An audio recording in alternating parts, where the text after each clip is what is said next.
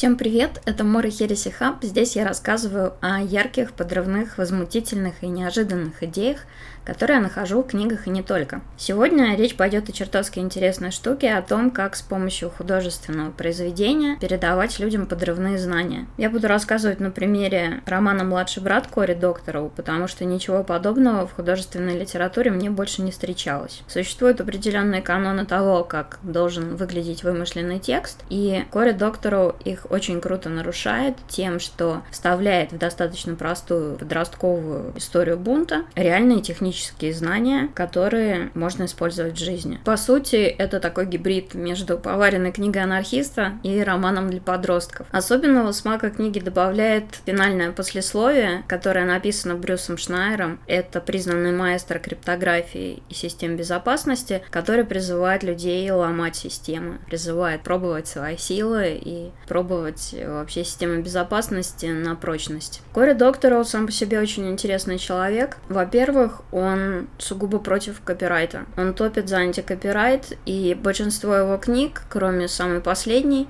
доступно для скачивания бесплатно на его сайте. Во-вторых, у него пунктик на безопасности данных, на приватности, на шифровании и на том, как вообще обезопасить себя от слежки правительства. Все эти темы, они в той или иной форме возникают в его романах, в-третьих, Кори Доктору активно общается со своими читателями, и он является редактором одного из развлекательных сайтов Boeing Boeing, поэтому он держит руку на пульсе каких-то технических, научных и так далее новинок. Он редактор новостного сайта. Я лично писала Кори Доктору письмо, потому что меня заинтересовала система, которую он описывает. Он описывал возможность альтернативного разделения, существования сразу двух операционок. Одна загружается по одному паролю, другая загружается по другому. Иными словами, если тебя кто-то просит доступ к компьютеру, в данном случае милиция, не знаю, копы, АНБ, ты даешь им так называемый открытый пароль.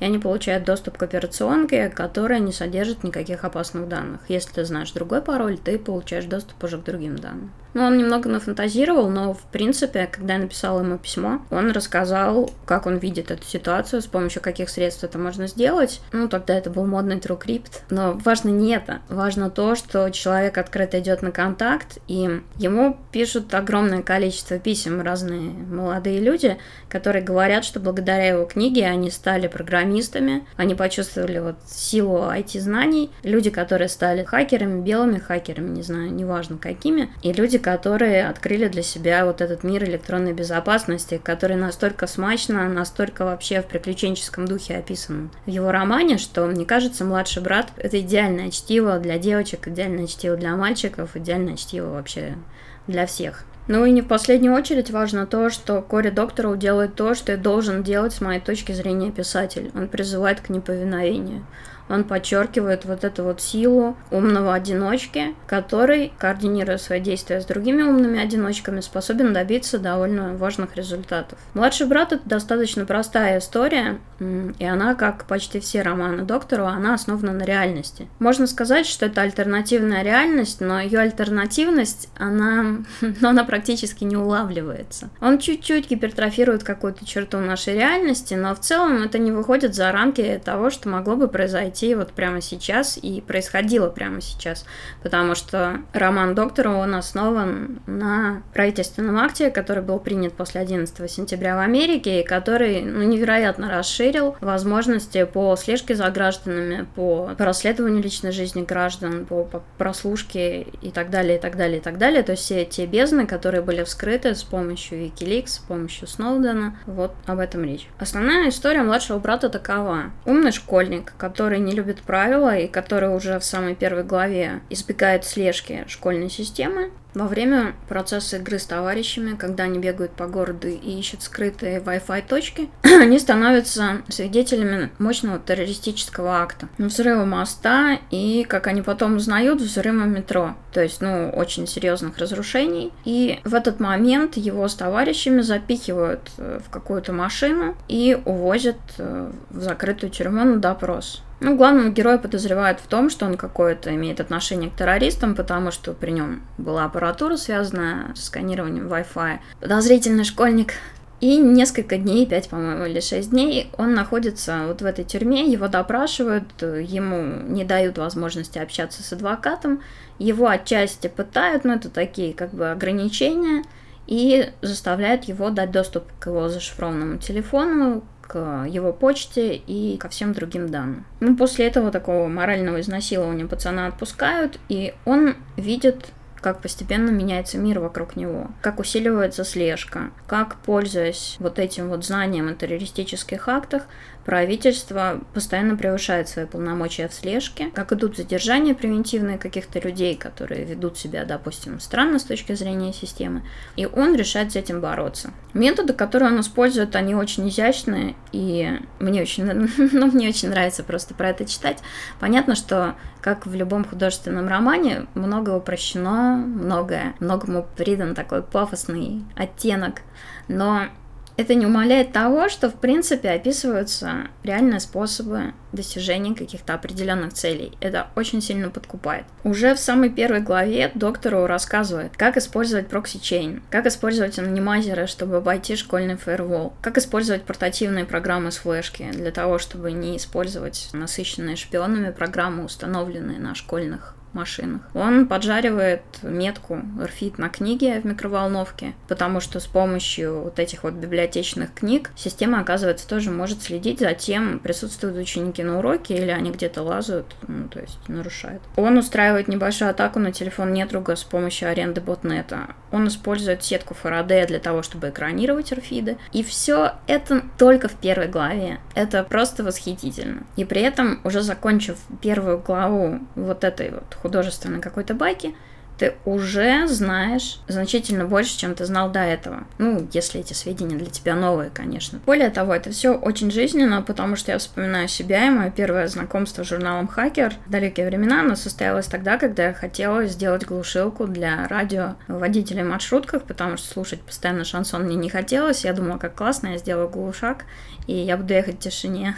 Такая мечта интроверта, мне кажется, обычно. Как человек приходит к определенным вещам и как он пытается вот что-то такое совершить, оно показано достаточно достаточно жизненно. Интересно также, что Кори Доктору он показывает личную информационную гигиену, назовем его так. Телефон главного героя запаролен, его флешки зашифрованы. Он не хранит почту на сервере, он скачивает ее на машину клиентам и очищает сразу же. Это совершенно не помогает против АНБ и против метода ректального криптоанализа, однако, однако, Рассказывается также, насколько я помню, база шифрования сообщений, то есть базовые знания по шифрованию, они тоже там приложены. Очень интересно, он также рассказывает о том, каким образом правительство следит за перемещениями граждан. Во-первых, идет слежка за перемещениями в метро по карточкам, по которым можно идентифицировать пользователя. И машины пересекают мосты с помощью ну, нашего аналога, наверное, транспондера, то есть это карточка, которая дает тебе возможность пересекать платные магистрали, платные мосты и так далее. И те другие знания, они начинают анализироваться, накапливаются big data, это big data просматривается, делается анализ статистики поездок и формируется некое распределение, некое нормальное модель поведения человека. Если человек совершает поездки, которые из вот этой вот схемы выбиваются, копы, АНБ, неважно, агенты правительства, они считают возможным таких людей проверять. Если ты каждый день ездишь на работу с работы, максимум там в какой-то кабак ты заехал, то тогда все нормально. Если ты мотаешься по всему городу, совершаешь какие-то перемещения, которые отличаются от перемещений вот этого обычного, обычной рабочей лошадки, то значит на тебя нацелен глаз правительства. Ребята достаточно забавно пытаются работать с этой системой. Они клонируют фиды у людей, когда идут на учебу или где-то прогуливаются, и затем переписывают метки других людей данными, которые они скачали. Вначале создавая такой некий хаос, меняя схему поведения и провоцируя полицию проверять этих людей, соответственно, создавая волну негодования. Главный герой в книге, он проходит обычный путь от какого-то одиночки до лидера, потому что, будучи вынужден себя защищать, он организует организовывает скрытую сеть через взлом на Xbox, и там обсуждает с ребятами различные флешмобы и методы вот взлома, методы борьбы против правительства. Там содержится очень много схем, которые, например, современному россиянину очень близки. Например, там есть эпизод, когда молодые бунтари собираются на концерт, они развлекаются, слушают музыку, говорят там не верь никому старше 25 и, в общем, всячески развлекаются. Затем СМИ все это представляется как сбор каких-то отбросов общества, каких-то отвратительных людей. Все это подается абсолютно некорректно, абсолютно неправильно, абсолютно неправдиво. И вот этот первый момент столкновения какой-то личности с государственной машиной, он очень яркий, он очень четкий. Сейчас многие школьники, например, сталкиваются с этим, когда они приходят на обычный митинг послушать, как человек говорит о коррупции, а затем начинается полный театр и как бы полное безумие. Поэтому мне кажется, что для всех современных школьников младший брат — это замечательное чтение. Это великолепная, очень вдохновляющая книга, которую надо изучать и надо читать. Кори доктору агитирует учить питон вот в этом романе. Ну, прямым текстом он говорит, если вы хотите создать какую-то программу или программировать это здорово, вот учтите питон. Там не хватает только ссылок на курсы питона. Я абсолютно согласна с доктором, питон это, наверное, лучший выбор сейчас. И меня реально восхищает, что он абсолютно не прислушиваются вот к этим мнениям, что художественная литература это нечто предельно абстрактное, которое максимум там дает тебе моральный урок. Нет, он берет и вот гибридизирует знания с вот этим вот нехитрым сюжетом, и получается здорово, и получается романтично, и, в общем, я, как я Далт, это идет просто великолепно. Схожие вещи Кори Доктору проворачивает и в других своих романах, хотя они, наверное, не такие цельные. И кроме того, их минус в том для русского читателя, что они не переведены. Например, у него есть э, роман Pirate Cinema, пиратское кино, который рассказывает про пацанчика, очень сильно увлеченного монтированием видео. И дело происходит в мире, в котором приняты вот эти бесконечные копирайтные законы, которые говорят, что если ты скачал какой-то фильм, если ты скачал какой-то контент, то ты можешь отправиться в тюрьму на несколько лет. Вот пацан живет в таком мире, а его очень интересуют видеомашапы. Он берет разные фильмы и склеивает их в некую альтернативную реальность, развлекается таким образом. После того, как он скачивает несколько фильмов, ему блокируют доступ в интернет, что в его мире означает абсолютную выброшенность его семьи из э, вот, функционирования общества, потому что его отец работает через ВАИ, его мать тоже работает удаленно, его сестра не может зайти в электронный дневник, Пацан сбегает, знакомится с какими-то сквотерами, и начинается тоже вот типичная для доктора вот такая история, как молодой пацан, он с помощью знаний, с помощью практики, он собирает компьютеры, меняет MAC-адреса, ну то есть там опять же идут вот эти вот базовые уроки безопасности, как он становится из мальчика мужем за счет прикладных знаний. Доктору он рекламирует вот эти вот прикладные знания. В итоге получается, что существует много книг, которые описывают, что ты должен делать в разных ситуациях ситуацию. Учебник химии. Она рассказывает тебе, как вещества реагируют друг с другом, и ты можешь применить эти знания, можешь что-то сделать. И существует абсолютно художественная литература, абсолютно вот оторванная от этой реальности, которая заточена на общение персонажей, на какой-то сеттинг, на какое-то, быть может, идейное наполнение, но при этом никаких тебе практических знаний не дает. Есть книга «Как вести партизанскую войну» Маригеллы. Там рассказывается, как должен себя вести партизан, как он должен там, красть, добывать себе продукты, как он должен перемещаться по городу. Вот тебе практическое руководство. И есть художественная книга, например, Толкин где рассказывается история вымышленного царства. Между ними, казалось бы, нет ничего общего, но вот Кори Доктор, он создает, он создает такой классный гибрид, и он единственный в своем роде, он очень классный. Единственный пример, который похож на вот книгу Кори Доктору, это, наверное, компьютерная игра Hacknet. Я как раз недавно играла в Hacknet, и я была поражена тем, что, ну, фактически Hacknet — это обучение основам основам линуксовых команд. Упакованная вот в такой нарратив и, в принципе, довольно остроумно упакованная. Но вообще говоря, это действительно обучение основам, наверное, пентестинга с помощью вымышленных программ. Если взять и провести параллели между игрой Hacknet и например, распространенным забавой людей, которые занимаются компьютерной безопасностью, это разные wargames. Это возможность скачать себе виртуалку и выполнять разные задания по взлому, по нарастающей сложности. Так вот, они очень похожи, за исключением того, что, конечно, реальных знаний в игре Hacknet меньше. В Хакнете ты играешь за человека, которому приходит письмо от неизвестного хакера. Он говорит, что он попал в беду, и он будет учить тебя, что делать для того, чтобы ты мог ему помочь. Ну и, соответственно, игрок, он начинает обучаться, начинает помогать, изучать там команду копии, RM и так далее. Черт, это чертовски мило.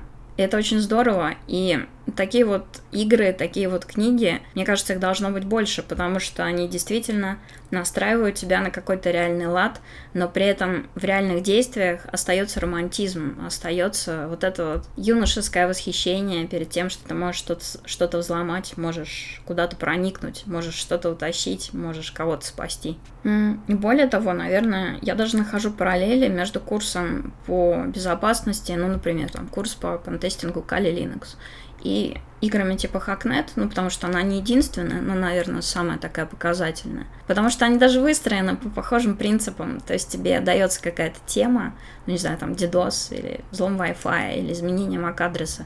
И вот ты работаешь на эту тему, ты то что-то взламываешь или пытаешься. И в играх ты делаешь примерно то же самое, но только в упрощенном варианте, таком игровом. Я осталась, я помню, в полном восторге от Хакнета, ну потому что это милота.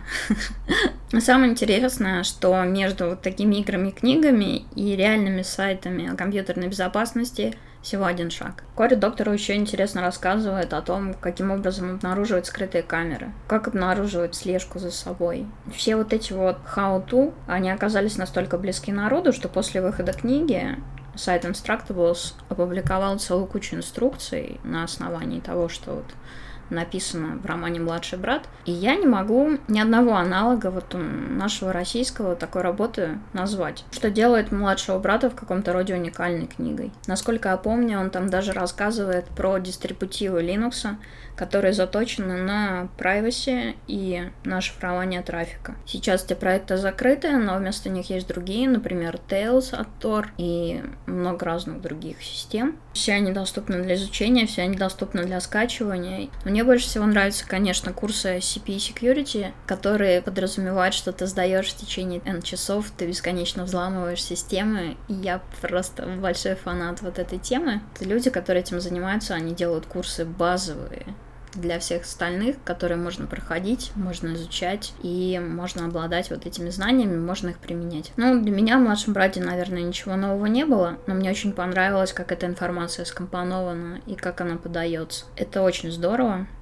Ну, в общем, отличная книга, которая вдохновляет на изучение вопросов информационной безопасности, что лично я ну, никак не могу не одобрить.